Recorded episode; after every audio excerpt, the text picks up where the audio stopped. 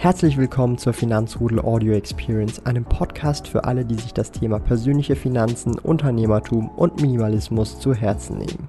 Hier lernst du wertvolle Tipps und Erfahrungen, die du in deinem Leben praktisch anwenden kannst. Mein Name ist Thomas Brandon Kovac, auch bekannt als Thomas der Sparkoyote.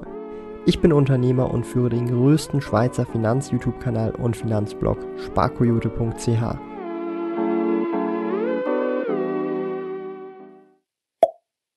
Heute möchte ich mit euch über das Konzept von Geld sprechen, wie ich das im Alltag bei mir anwende und wie es mir geholfen hat, tatsächlich auch auf dieser Reise vom Vermögensaufbau bessere Entscheidungen zu treffen, sowie auch rationaler, aber manchmal auch emotionaler zu entscheiden. Ja, das wird heute ein sehr spannendes Video. Ich hoffe, ihr seid heute damit dabei. Ich werde insbesondere drei Punkte mit euch heute ansprechen und ich denke, das wird eine super, super spannende Sache, wo ihr sehr vieles lernen könnt, sowohl als auch Anfänger, als auch Leute, die schon seit Jahrzehnten vielleicht dabei sind, ist vielleicht so eine Sicht, so eine frische Sicht von einem kleinen Jungspund hier wie mir, der vielleicht noch etwas naiv äh, oder naiv zum Thema Geld ist, ähm, ja, mit euch diese Einstellung oder dieses Mindset teilt. Und ich würde mich natürlich super freuen, wenn ihr diesen Kanal hier abonniert und die Glocke betätigt. Und ansonsten würde ich sagen, legen wir direkt los. Ich will mit dem ersten Punkt erstmal direkt anfangen.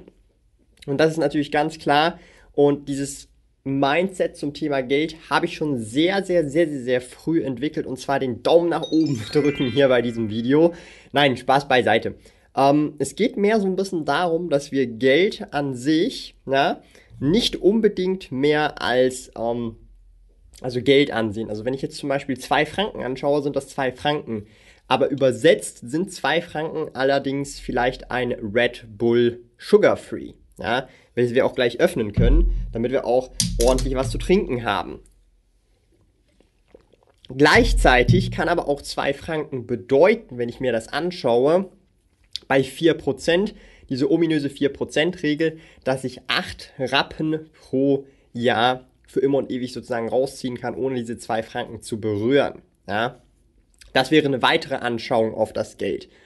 Oder zum Beispiel auch, und das ist auch eine sehr, sehr spannende Sache, wenn wir dann dieses Geld uns anschauen, dieses dann auch nicht mehr mit unserer Zeit versuchen zu koppeln, auch wenn der Großteil der Menschen für einen Stundenlohn arbeitet, ich genau genommen theoretisch eigentlich auch, ja, äh, und das ist ein sehr, sehr wichtiger Punkt, wo ich in meinem oder in, per meiner Meinung im Prinzip ähm, diese ähm, Ansicht verändere oder im Prozess dahin bin oder das schon die letzten paar Jahre auf jeden Fall mache, weil es macht in dem Sinn, in meinen Augen, keinen Sinn, eine endliche Ressource wie Zeit in unserem Fall, weil Zeit ist für uns endlich.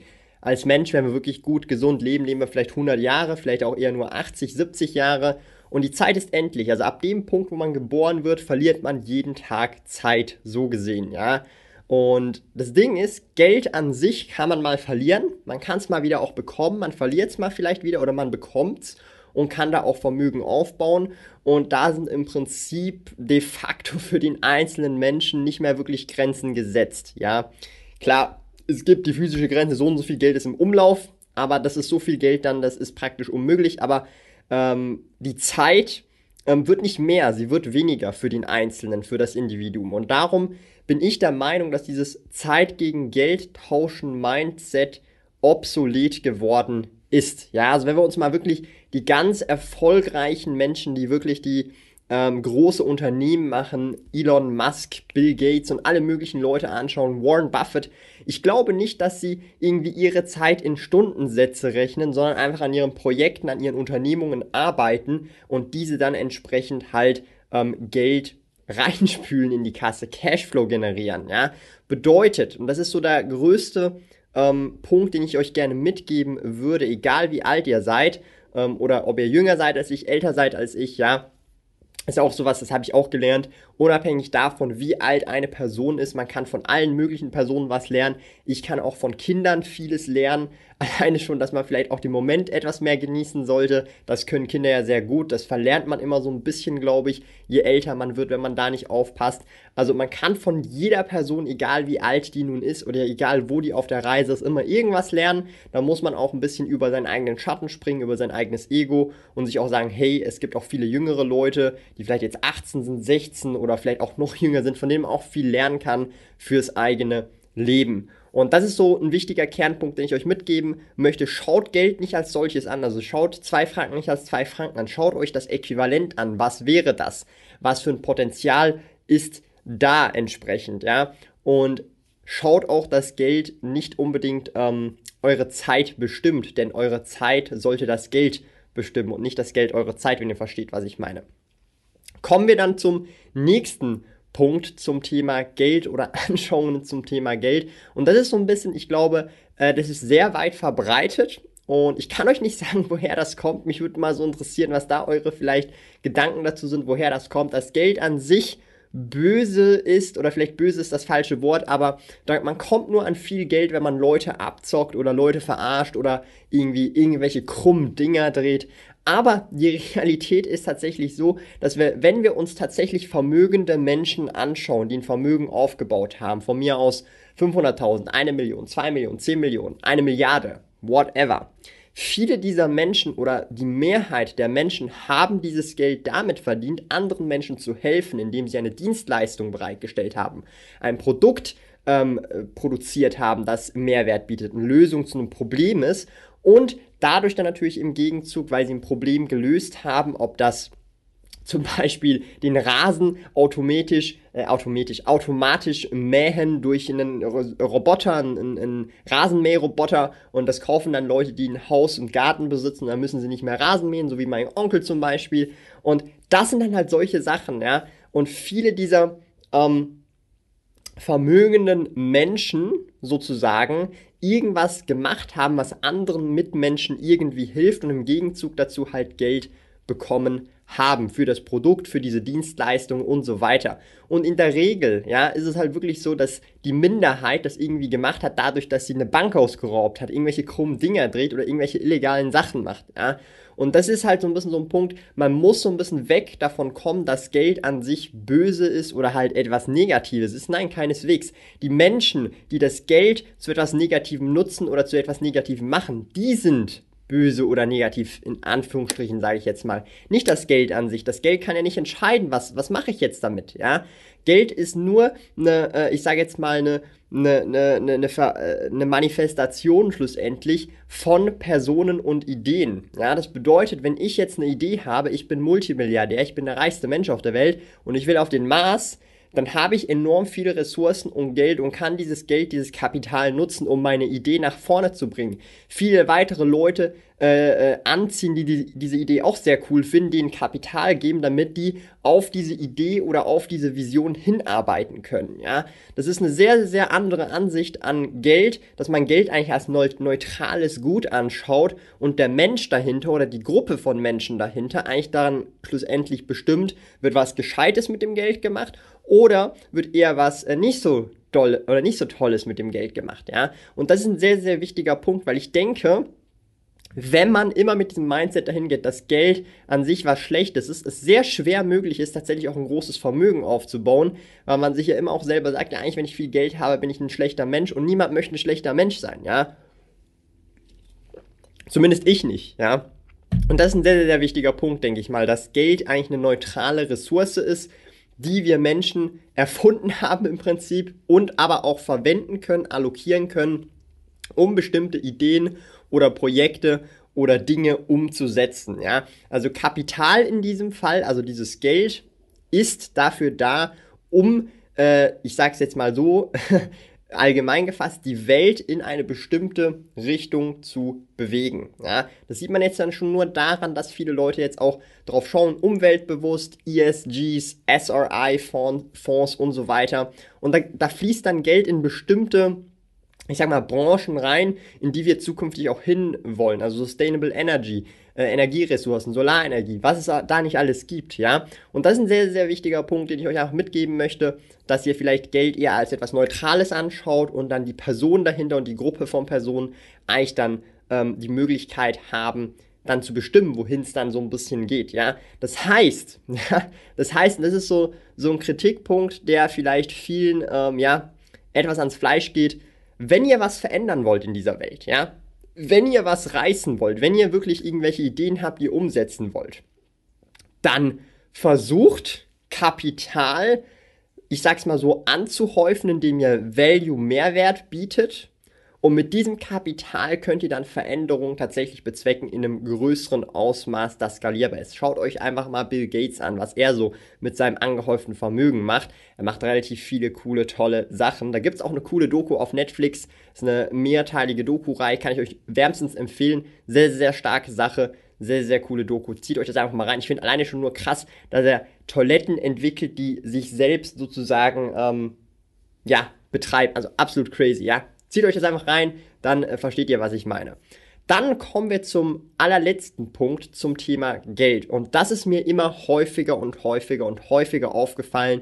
Je weiter ich voranschreite, und ich sage jetzt nicht irgendwie, ich bin jetzt ultra weit oder so. Ich denke, jeder ist weit in dem Kontext für sich selber. Jeder hat andere Ziele, verfolgt andere äh, Wege und so weiter. Aber in, in dem Sinn, ich meine einfach, je weiter ich selber voranschreite in meiner Skala, unabhängig davon, wie andere voranschreiten, merke ich immer mehr und mehr und mehr, wie das Thema Geld immer mehr und mehr Einfluss hat für Menschen, ähm, die dann sozusagen bestimmen, was mache ich überhaupt mit meiner Zeit. Und das ist eine sehr, sehr, sehr spannende Angelegenheit, weil von denselben Leuten hört man dann auch, euer Geld ist mir nicht so wichtig, aber trotzdem wird ähm, die Zeit darauf hingehend optimiert, wie ich meine Zeit verwende, damit ich Geld verdienen kann. Bestes Beispiel, was ich euch geben kann. Ich habe damals mit dem Blog, mit dem YouTube-Kanal oder mit dem Reselling-Business begonnen habe wenige hundert Franken in den ersten Monaten verdient, teilweise auch mal ein bisschen weniger, ein bisschen mehr. Also es, es hat wirklich super klein angefangen. Ich meine, der Blog alleine hat im ersten Jahr 100 Franken verdient, also fast gar nichts auf die investierte Zeit. Und viele Leute haben mir gesagt, hey Thomas, wieso verschwendest du da deine Zeit eigentlich, weil du verdienst da ja gar kein Geld damit und du könntest ja in der Zeit einfach Überstunden machen oder einfach mehr arbeiten oder dir die Überstunden auszahlen lassen. Du hättest viel, viel mehr davon und du hättest auch wiederum mehr Freizeit, dies, das, jenes und so weiter, bla, Gedöns, ja. Und hier habe ich einfach gemerkt, ähm, viele Menschen richten ihre Zeit darauf, Dinge zu tun, die ihnen sofort monetären Value geben. Ja? Und dieser sofortige monetäre Value geht oft in Einklang mit, ich mache einen Job, der mir nicht so gefällt, aber er bezahlt mich gut darum, das ist ein guter Payoff und ich habe dafür meine Wochenenden frei, kann all meine Miete zahlen, kann mir Gadgets leisten und das ganze Zeugs essen, was ich gerne mache und es klappt und alles ist Friede, Freude, Eierkuchen, bis darauf, dass ich acht bis neun Stunden pro Tag unter der Woche einen Job mache, der jetzt nicht wirklich erste Sahne ist, da würde ich jetzt nicht freiwillig arbeiten, aber hey, das Geld ist genug. Und hier muss ich an dieser Stelle einfach sagen, das ist halt der falsche Ansatz. Ich würde persönlich mit meinem heutigen Wissensstand nie mehr etwas arbeiten, was ich selber nicht machen wollen würde aus Eigeninitiative und auch wenn ich null Franken verdienen würde. Und ich will hier aber nicht sagen, dass ich dann irgendwie nur noch Videospiele spiele, irgendwie keinen Mehrwert mehr biete und so weiter, sondern viele Leute ähm, verbinden Arbeit mit etwas Negativem. Für mich bedeutet Arbeit einfach, egal was für ein Projekt das ist, dran arbeiten, Mehrwert bieten, Lösungen bieten für Kunden oder äh, eine Dienstleistung anbieten, die mir selber Spaß macht und ich damit dann auch im Idealfall längerfristig dann auch Geld verdienen kann, ja. Und das Ding ist, für den einen ist es vielleicht ähm, im Supermarkt zu arbeiten super geil. Es gibt Leute, die haben Spaß dran. Und wenn ihr mir das nicht glaubt, dann ist es halt so. Aber es gibt viele Leute, also den Job, den ihr gerade habt, den ihr nicht mögt, ich, ich verwette mein ganzes Leben darauf, dass es Leute gibt, die das, was ihr gerade macht, sehr gerne machen wollen würden und auch Lust drauf hätten. Ja? Und so ist eben die Welt. Und ich glaube, es ist oder es wird auch immer mehr relevant, dass wir als einzelnes Individuum natürlich, sofern uns halt möglich ist, ähm, danach streben, etwas zu finden, wo wir halt auch, ich sage jetzt mal, zu 80 bis 90 Prozent auch Spaß und Freude daran haben. Ja, dass es einen erfüllt. Ich sage nicht, dass es die 100 Prozent gibt, auch bei mir. Ich lebe praktisch gefühlt mein Traumleben. Ich kann mein Zeug machen, was ich gerne mache und damit mein Geld verdienen. Aber auch das 100% funktioniert nicht, weil auch da gibt es mal 10%, habe ich keinen Bock drauf, muss aber trotzdem gemacht werden. Und das gehört halt eben immer dazu. Ja? Dieser Kontrast. Es braucht immer diesen Kontrast mal, dass man auch Dinge tut, die man eigentlich nicht unbedingt tun will, aber man muss sie tun in dem Moment, weil ansonsten kann man die restlichen 90% nicht tun. Ja? Und das ist ein sehr, sehr wichtiger Punkt, den ich euch zum Ende noch mitgeben will, der auch eben zum Nachdenken anregen soll. Ähm, wenn ihr von anderen hört, dass das, was ihr macht, sich nicht lohnt, dann ist es wahrscheinlich tatsächlich so, dass es sich längerfristig über die nächsten fünf bis zehn Jahre wahrscheinlich sehr lohnen wird.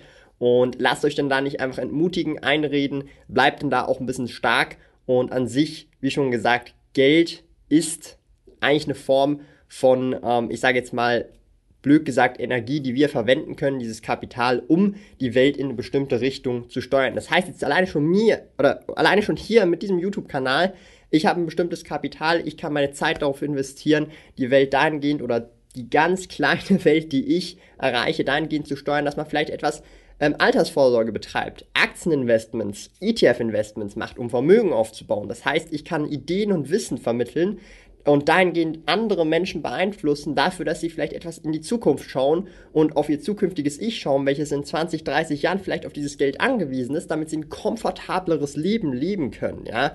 Also denkt ein bisschen Big Picture mäßig und ich sag immer so, ähm, wenn ich hier mit diesen Videos mindestens eine Person erreichen kann, die irgendwas umsetzt, ist mein Job getan und das meine ich auch so, ja. Das heißt, von diesen 1000 Aufrufen vielleicht, wenn eine Person davon umsetzt, macht und tut, ist mein Job gemacht hier auf YouTube und dann bin ich happy als Sparkoyote.